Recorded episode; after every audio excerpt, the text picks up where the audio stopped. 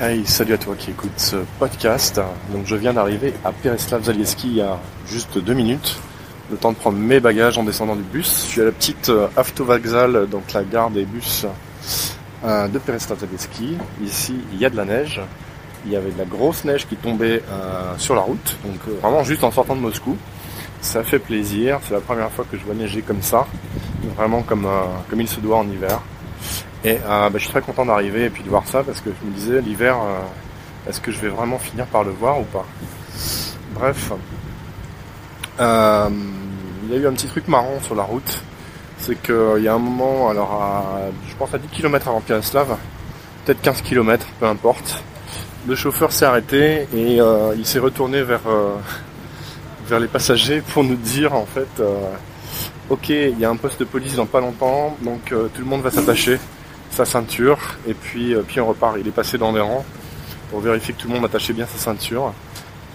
Et on est reparti. En Russie, on ne met sa ceinture que pour les contrôles de police. Sinon, ça sert à rien.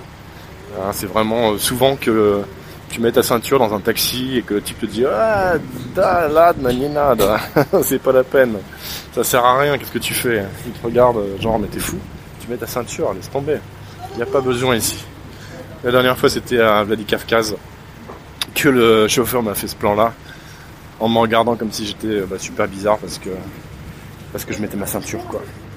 Genre, euh, c'est pas pour ma sécurité du tout, c'est ça aussi la Russie.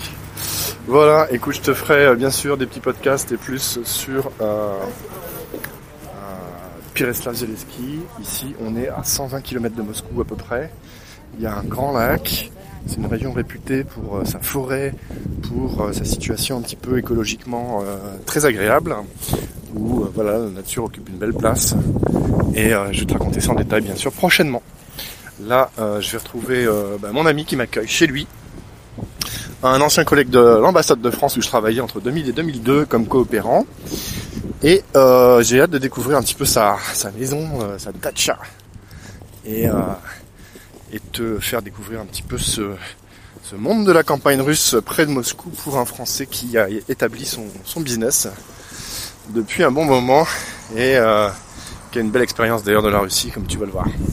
Merci à toi, à très bientôt. Euh, c'est un très court podcast juste sur l'arrivée euh, tout fraîchement. D'ailleurs, je commence à avoir froid aux doigts déjà. et je te dis à très bientôt pour la suite. Laisse-moi ton petit commentaire et on se retrouve en image comme d'habitude sur Instagram et sur YouTube. Merci. Ciao.